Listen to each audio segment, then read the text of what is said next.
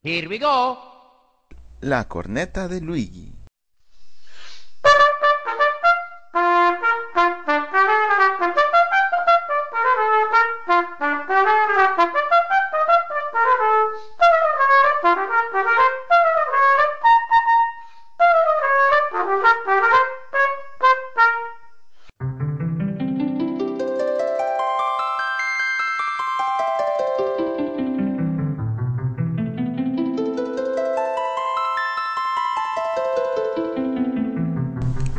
¿Qué tal? Bienvenidos a una emisión más de La Corneta, La Corneta de Luigi.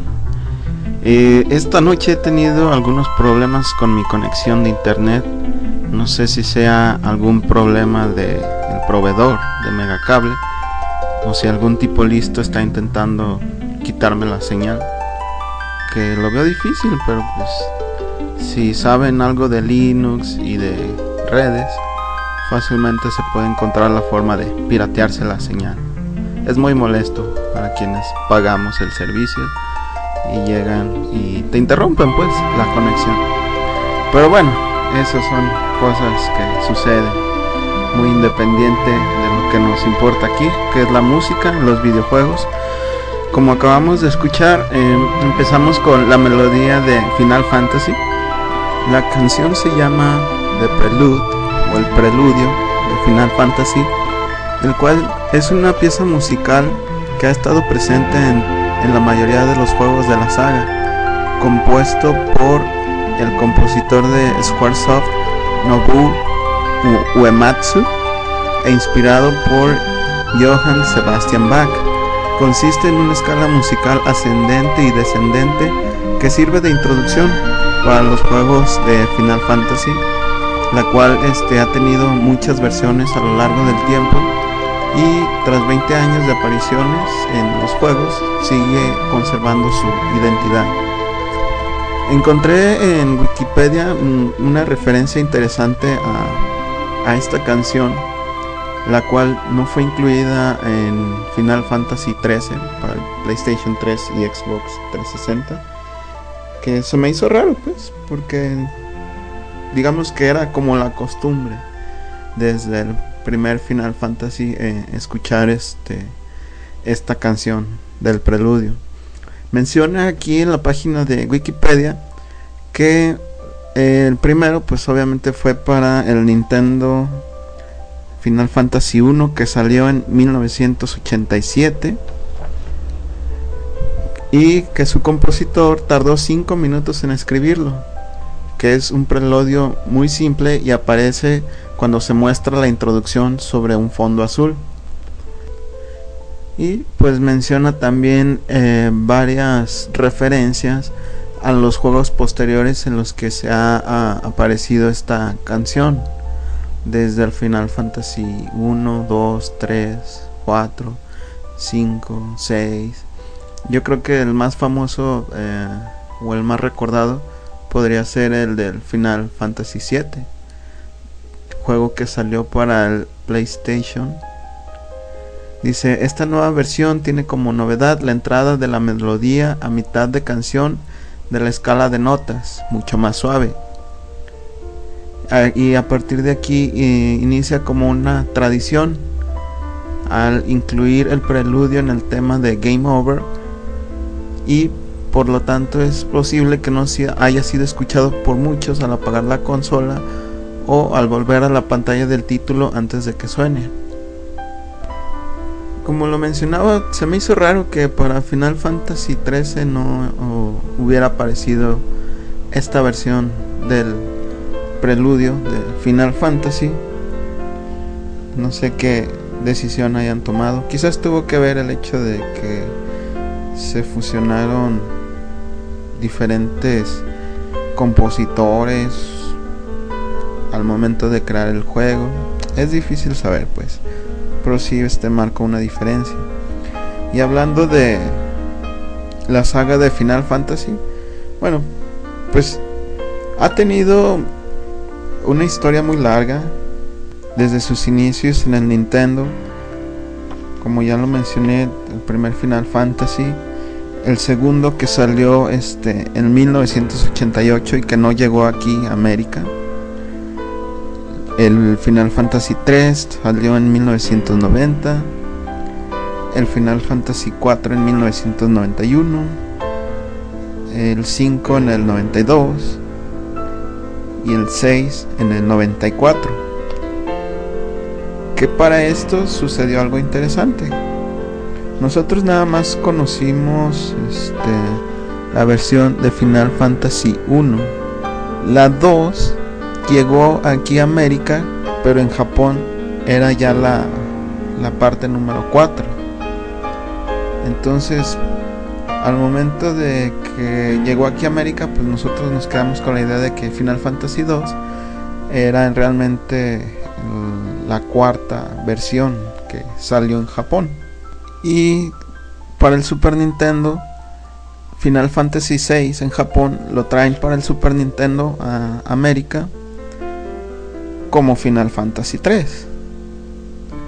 Después de eso, en el año de 1997 sale Final Fantasy 7 y todos nos quedamos así de qué pasó con la 4, la 5 y la 6.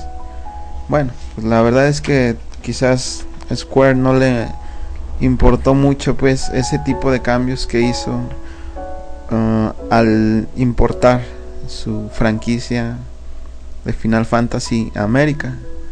Ellos simplemente pues pusieron Final Fantasy 2 como el 4 para nosotros en el continente, bueno, para el mundo de Occidente, pero para el Oriente Final Fantasy 3 como lo conocemos ya era el 6 y cuando deciden sacar el 7, pues deciden dejarle el nombre así para ambos, para América y para, para Japón. A final de cuentas, quizás no importe mucho el número de la versión. Creo que lo, lo importante es las aventuras, la historia que narra cada versión. En mi caso, yo solamente empecé a jugar el Final Fantasy 3 del Super Nintendo. Puedo decir que es uno de los juegos más largos para esta consola en aquellos tiempos, que tiene una historia muy profunda, que tiene la, yo creo la mayoría de personajes que se han visto en, en la historia de Final Fantasy, ya que podíamos seleccionar hasta 14 personajes aunque la historia recae eh, propiamente en Terra, Celes y Locke. Sucede que en la historia, luego de mil años que había eh, como una guerra, la humanidad casi había olvidado la magia, pero el imperio se prepara para volver a recuperarla y así dominar el mundo entero. Ante esta situación solo se interpone una pequeña banda de rebeldes.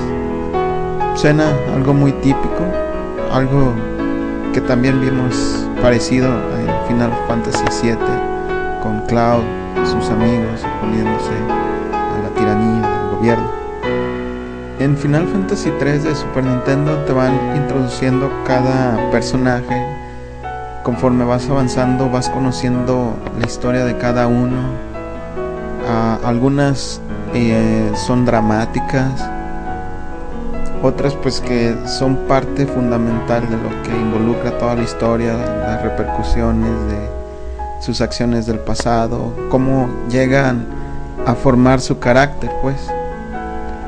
Y pues sucede que en algún momento de la historia, eh, digamos, ocurre un apocalipsis y se divide como el juego en, la, en el mundo normal y en el mundo apocalíptico, ya cuando propiamente el enemigo final, que es Kefka, si lo recuerdan, pues consigue obtener un poder y destruye pues la mayoría de, de la tierra. Entonces es como navegar en un mundo diferente, pues, porque ya está muy desolado los pocos sobrevivientes están atemorizados y, y pues en la aventura se, se enfocan ya pues a derrotar a, Kefka ya con todo lo que sucedió de que haya destruido el mundo, dejándolo en ruinas.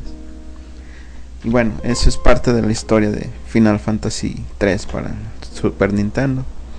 El Final Fantasy 7, bueno, es todo un clásico. Eh, innovó en muchos aspectos, en el sistema de batallas, en la forma de hacer magias. Y la historia también pues es muy larga.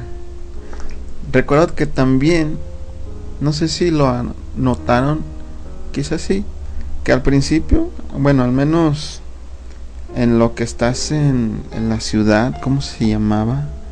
Midgard o Asgard. Creo que era Midgard. El, era la ciudad pues donde vivía Cloud y sus amigos. En, esa primera parte, cuando ocurre un, un tramo de cinema o de display, con animación un poco más avanzada. Eh, los personajes todavía se ven en un estilo infantil como de anime. Los personajes son eh, pequeños. Y conforme va avanzando el juego, de repente las animaciones o los personajes ya se ven más, más altos, delgados, Em, un estilo más serio. No sé si se hayan percatado de ese detalle. Que al principio esos cinemas displays muestran a, un Cloud así como tipo manga o chibi de manga. Como un niño. Y conforme vas avanzando, este, los cinemas display cambia radicalmente. Se ve ya más adulto, más delgado, las facciones más serias Igual con este Sephiroth. Al principio se ve pues así como, como versión chibi. Y más adelante ya este... Yo creo lo recordarán mucho por la escena en donde desaparece a través de unas flamas de fuego. Ahí ya se ve mucho más adulto, más grande. Es raro pues. Me imagino que tuvo que ver el hecho de que Final Fantasy VII estaba contemplado para salir para el Nintendo 64, pero abandonaron el formato de cartuchos y optaron por seguir el formato de CD-ROM del PlayStation. Quizás lo que ya tenían avanzado decidieron dejarlo así y al continuar este pues con la animación ya este decidieron darles un aspecto más serio, más más adulto, por así decirlo. Y creo que también fue mm, una parte importante del éxito del PlayStation, ya que pues hasta el momento solo habían salido los Final Fantasy para las consolas de Nintendo. Y cuando llega a la consola de, de PlayStation, yo creo también tuvo que ver la mala decisión de hacer que sus licenciatarios sacaran juegos exclusivos para el Nintendo 64 lo cual pues a muchas o la mayoría de las compañías no les latió eso ya que pues, lo que buscan es este que su producto se se dé a, a conocer más a comercializar y viendo las limitaciones pues de un mercado en el Nintendo 64 pues decidieron irse a la consola de, de Sony. Lo cual este le ganó muchos seguidores a partir de ahí. Después vino la versión de Final Fantasy VIII en 1999 nunca la jugué pero dicen que fue muy emotivo uh, con sus personajes cómo se llamaban Rinoa y el otro chavo, ¿cómo se llamaba? No lo recuerdo su nombre. Squall, así es. Squall y Rinoa. Que es pues básicamente una historia de amor. Involucrando también la destrucción del mundo, Gaia, etcétera, etcétera. Para el 2000 salió Final Fantasy IX, que pretendía regresar a las raíces de la franquicia Dicen que esta fue una trama más filosófica y política sobre eh, también el autodescubrimiento pues del personaje de la ambición del poder. Para Final Fantasy X, en el 2001, para la consola de PlayStation 2, hubo un cambio muy radical en la forma del desarrollo del juego. Aquí es como un parteaguas. Ya no se trata de em, estar dentro de, la ciudad o de tu pueblo y después salir a investigar el, resto del mundo a través del mapa, navegando por tierra o volando. Eh, buscando pueblos, este, cavernas. Toda esa parte de la exploración queda atrás. Y Final Fantasy X se convierte en una historia más lineal. Ya va siguiendo un camino predeterminado. Y si te dejan algunas partes como campo abierto, así como para que vayas con estos enemigos y obtengas esto y luego busques a otro y obtienes otro objeto o algún ítem. Pero digo, es muy limitado a comparación de lo que tradicionalmente venía siendo toda la saga de Final Fantasy. Lo mismo ocurrió con Final Fantasy XI en el 2001. Para Final Fantasy XII en el 2006 fue el último para la PlayStation 2 hasta que vino la versión 13 en el PlayStation 3 que como lo digo pues desde la 10 en adelante el método de descubrir y investigar el resto del mundo se, se perdió. No digo que sea malo. Ah, quizás a este, a algunos les haya gustado quizás a otros no. Pero vamos las versiones de Dragon Quest mantienen su esencia cambiando pues mucho la historia, los personajes, pero no ha perdido su esencia de de seguir buscando en un mundo muy grande, de explorar, de ir a misiones. Y Final Fantasy pues tomó el rumbo así como más lineal, como pues, no sé, una novela, porque pues tú vas avanzando, derrotas amigos, enemigos, pero pues vas siguiendo ya este lo que te programan, pues tienes que, no sé, llegar a una montaña, pero solamente por este camino que está rodeado de montañas o a través de una caverna, que es un espacio cerrado, pues. Es decir, se me hizo muy lineal. No digo que sea malo, las peleas pues sí llegan a tener mucha estrategia. Pero siento como que quisieron sacrificar esa parte de la exploración de un mundo más abierto y más grande por enfocarse más en, la cuestión gráfica. Recordemos que pues empezando desde Final Fantasy VII empezaron a incluir los cinemas y al menos para ese entonces, la calidad de la animación era sorprendente, pues. Estábamos acostumbrados a un tipo de gráficos más sencillos y verlos en esos cinemas este, era lo que nos impresionaba. Y a partir de ahí yo creo que invirtieron mucho esfuerzo en mejorar la calidad gráfica. Así lo siento. Es mi humilde opinión. Quizás este, esté equivocado, pero es la, la impresión que me da. Y pues esto es una parte de lo que es la historia de Final Fantasy. Pues también como lo mencionaba, tiene muchas versiones alternas. Desde el Game Boy, eh, para las consolas de Nintendo. No hay oficialmente versiones de Final Fantasy como saga, pero sí este, otras uh, opciones o alternativas. Recordemos que después de que Square hizo la película de Final Fantasy, The Spirits Within, tuvo serios problemas económicos.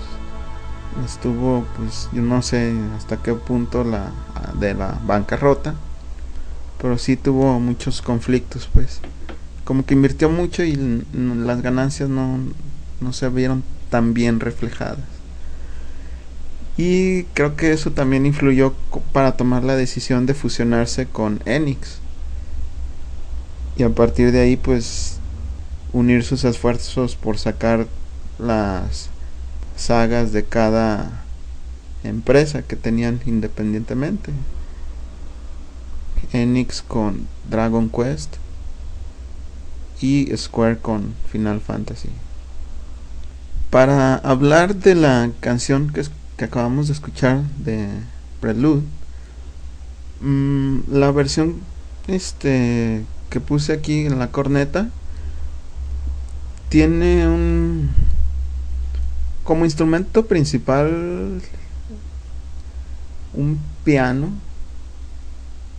simulando el sonido del arpa característico pues. Recordemos que pues en el Nintendo solo hacían este sonidos muy básicos y pues a través del tiempo ha, querido evolucionar he escuchado versiones eh, que suenan más como una combinación de flauta pero la, la esencia o la característica es eh, la, la tonalidad de un arpa. Esta pieza pues tiene la intención de hacerte entrar en un mundo de fantasía. Es decir, de por sí el arpa produce sonidos que inducen o motivan o excitan a la imaginación, en el buen sentido de la palabra. La estimulan la, imaginación para que podamos estar ah, abiertos a mundos fantásticos, es decir, que no existen en esta realidad animales gigantescos con formas que no hemos visto eh, en este mundo, historias muy diferentes, una forma de ver el mundo como de sueños. Siento que esa es principalmente la, la intención de, de, la canción de Prelude, de introducirte pues en un mundo de fantasía, de imaginación. Creo que logra muy bien su cometido. Y me quejo otra vez de que no salió en Final Fantasy 3. Ahora ¿Cuál vamos a escuchar? Déjame pensarlo por un momento. Ok, ya lo tengo. Vamos a escuchar de Final Fantasy 3 o 6 en Japón. Esta canción que se llama Ari di Meso Caretere. Creo que es italiano. No sé cómo se pronuncia eh, es este una parte en el juego donde Terra o Celes, no recuerdo cuál de las dos, tiene que cantar eh, en una ópera. Es una parte pues del juego, así como que te obligan a, cantar mientras tú presionas una secuencia de botones para que la protagonista en el escenario haga su canto y pues en ese entonces la, la música este, estaba pues hecha, no sé, tipo MIDI, con sonidos así muy básicos, y que posteriormente sacaron esta versión eh, ya como instrumental, ayudada de una soprano. Déjenme ver si encuentro más datos sobre esta canción. Ok, según Wikipedia, igualmente fue compuesta por Nobuo Uematsu. Bueno, ha tenido varias versiones. La que vamos a escuchar en estos momentos, pues inicia con violines. A mí me da la impresión así en general de ser una obra trágica. No sé qué es lo que diga la letra, habla del amor, no sé, quizás algo de sacrificio. Empieza así con esos violines unos tonos bajos. Se introduce, creo que es el sonido de un piano. E inicia la voz de la soprano. viene la música solamente así instrumental, siguen los violines, el piano. Y creo que es esa forma, esos tonos de los violines, lo que le da una impresión así como de tristeza y de, y de drama.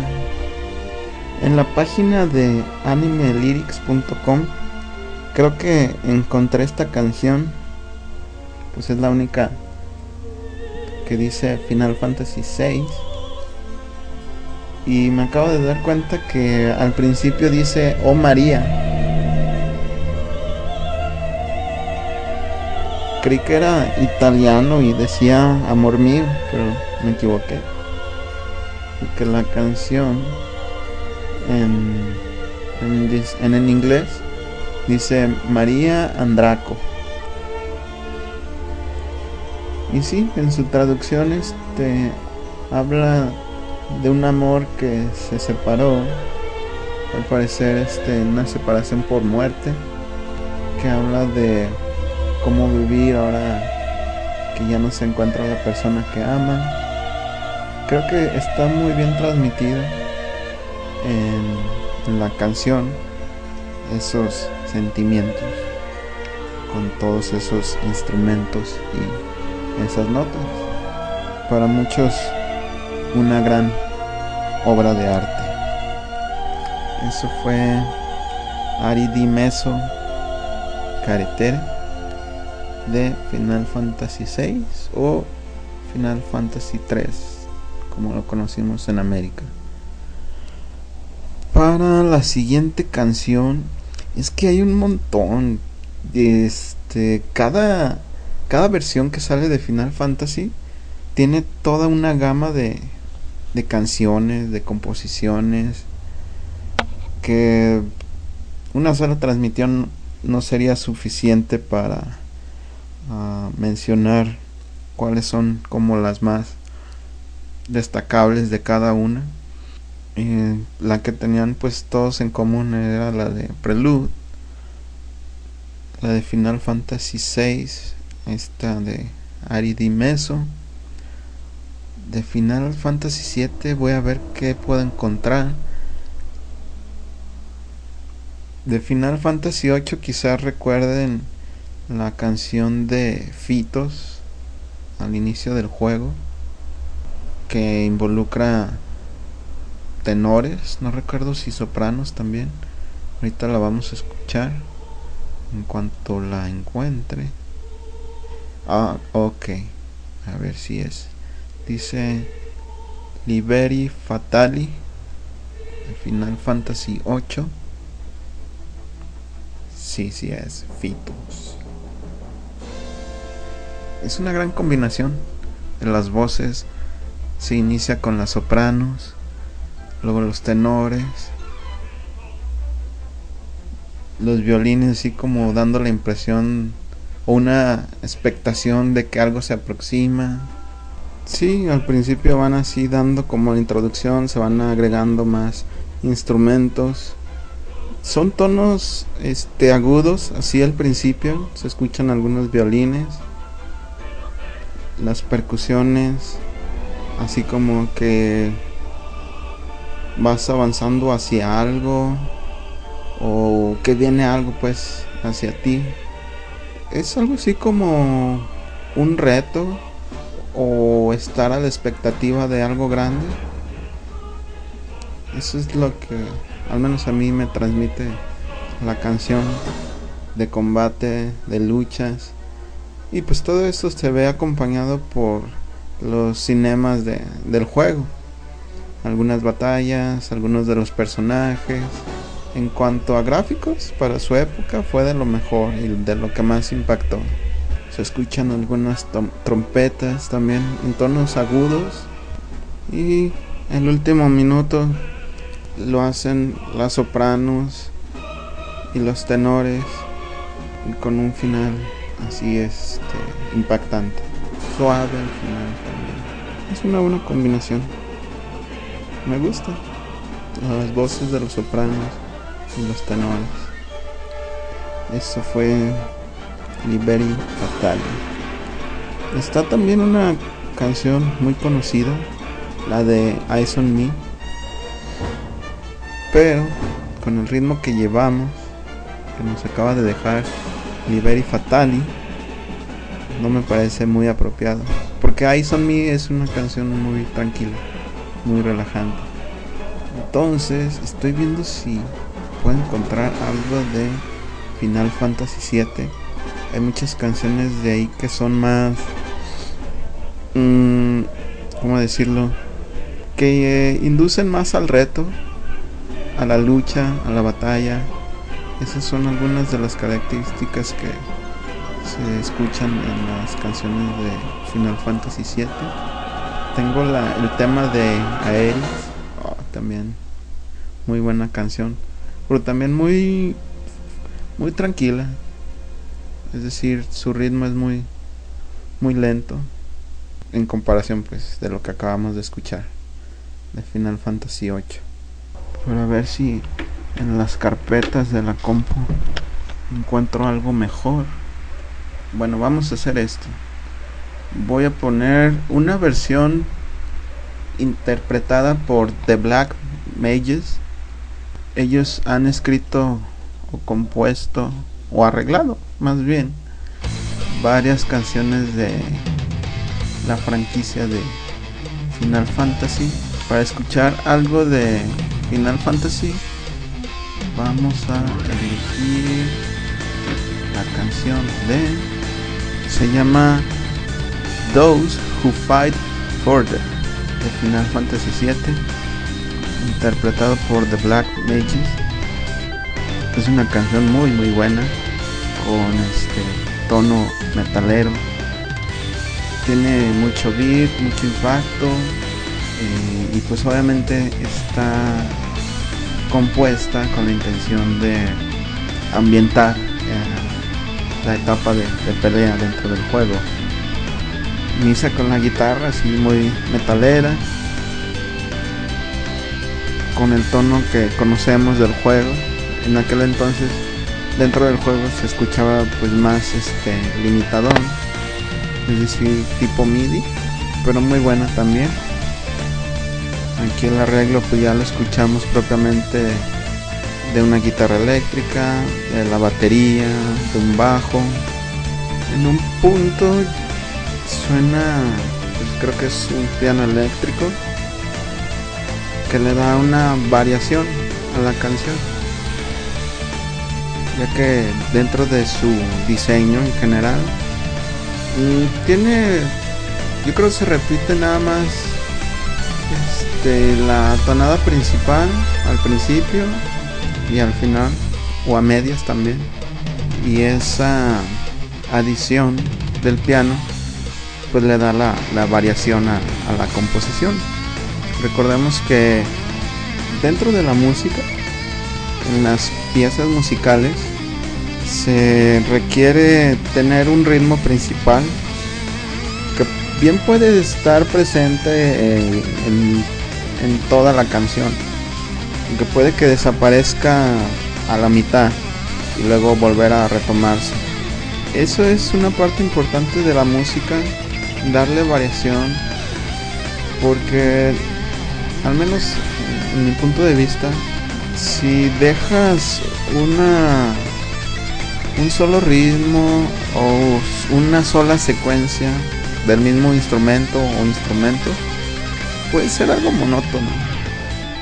Ahí tiene mucho que ver este la voz si le da alguna variación o la adición de algún otro instrumento para que le cambie un poco de quizás no de ritmo pero sí le dé variedad enriquezca su, su contenido y sí como escuchamos este nada más esa parte del piano este le da esa variación en el último minuto vuelve a esa estructura o ese diseño parecido al, del principio.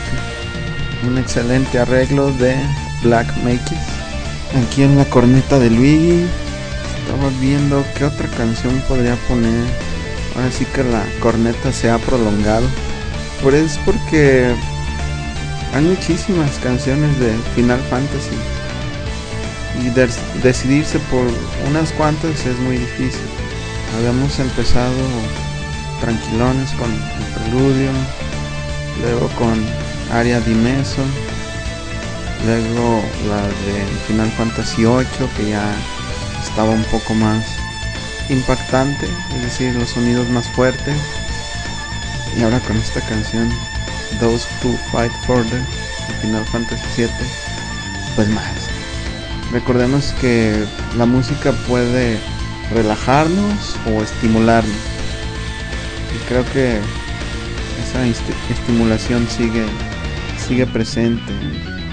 Entonces, para irle bajando de tono, vamos a seleccionar la canción de la película que sale al final de Final Fantasy, The Dream Within, se llama. Vamos a ver quién fue la cantante. A ver si encontramos también el compositor. Ok, el compositor es Elliot Goldendal y interpretada por Lara Fabián. Inicia con. Creo que es un piano. No estoy muy seguro. Luego entra la voz de, de Lara. Me gusta mucho su voz. Es suave, pero también sabe cuándo hacerla más fuerte. Ahí alza la voz, pero mantiene su suavidad. La letra habla de la libertad, una composición algo romántica, mística.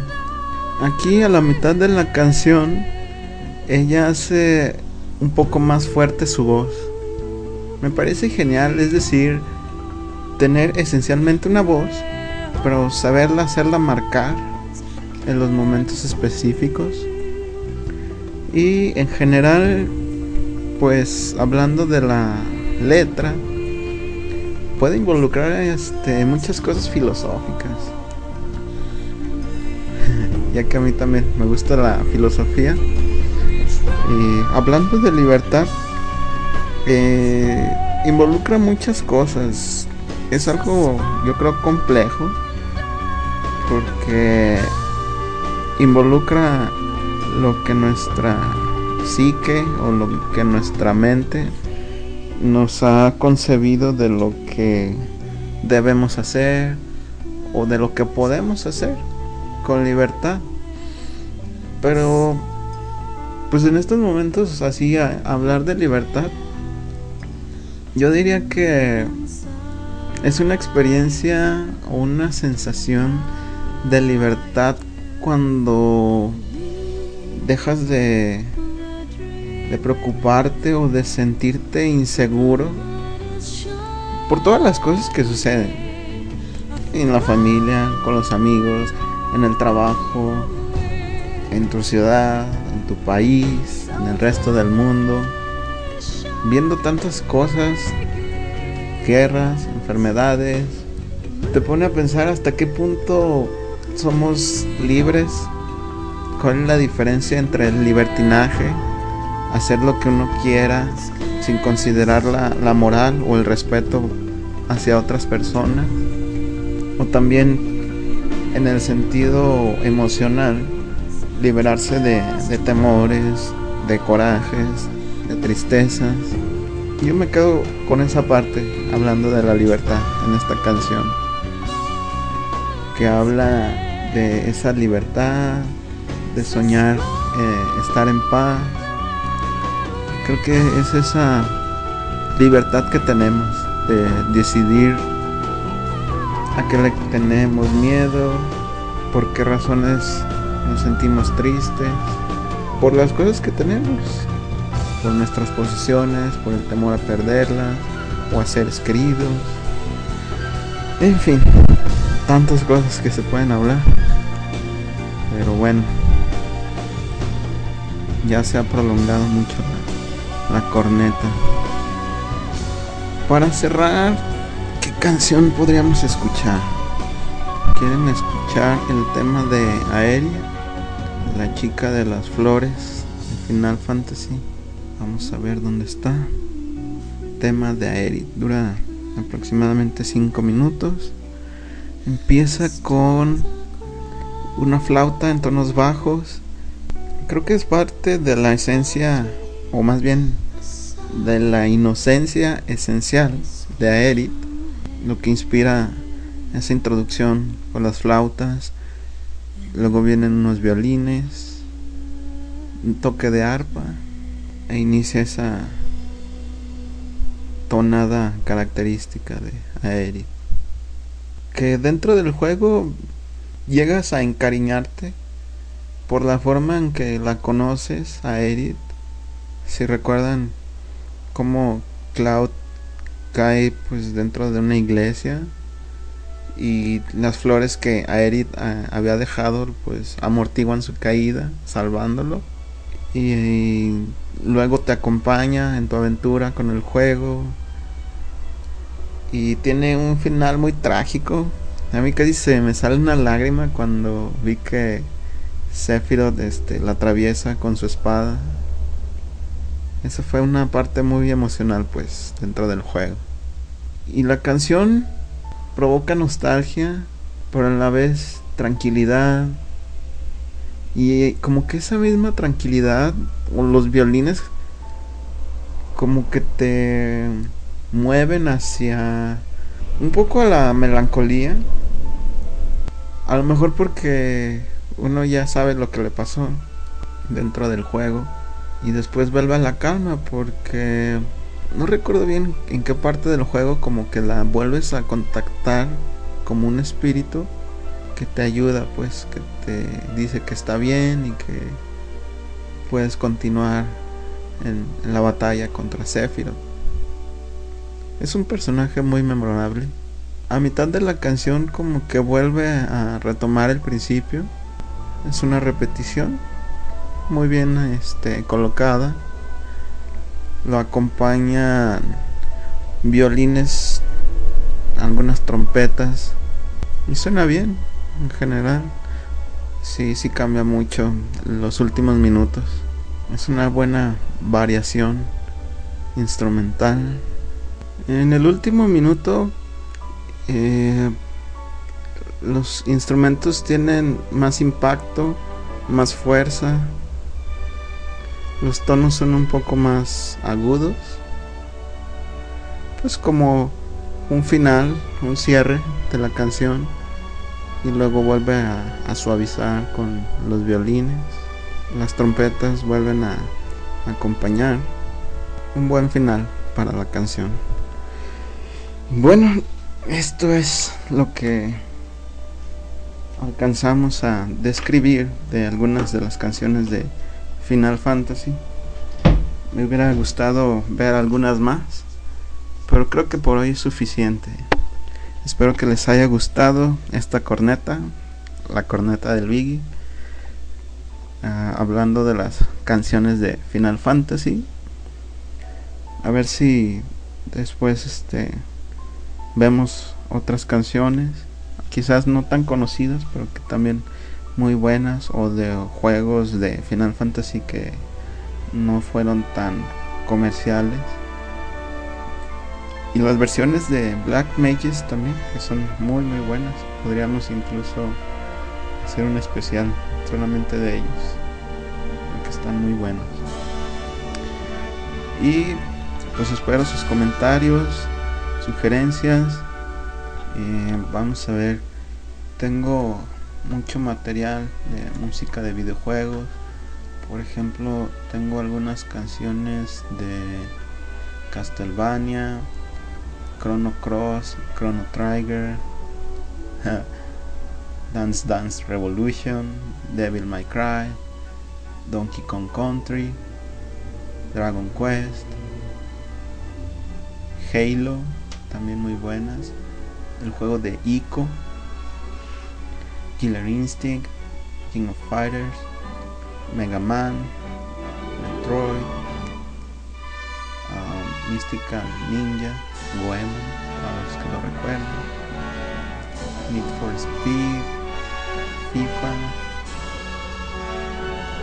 los juegos de Phoenix Wright, tengo una versión de juegos eh, en una sinfónica, también de Resident Evil.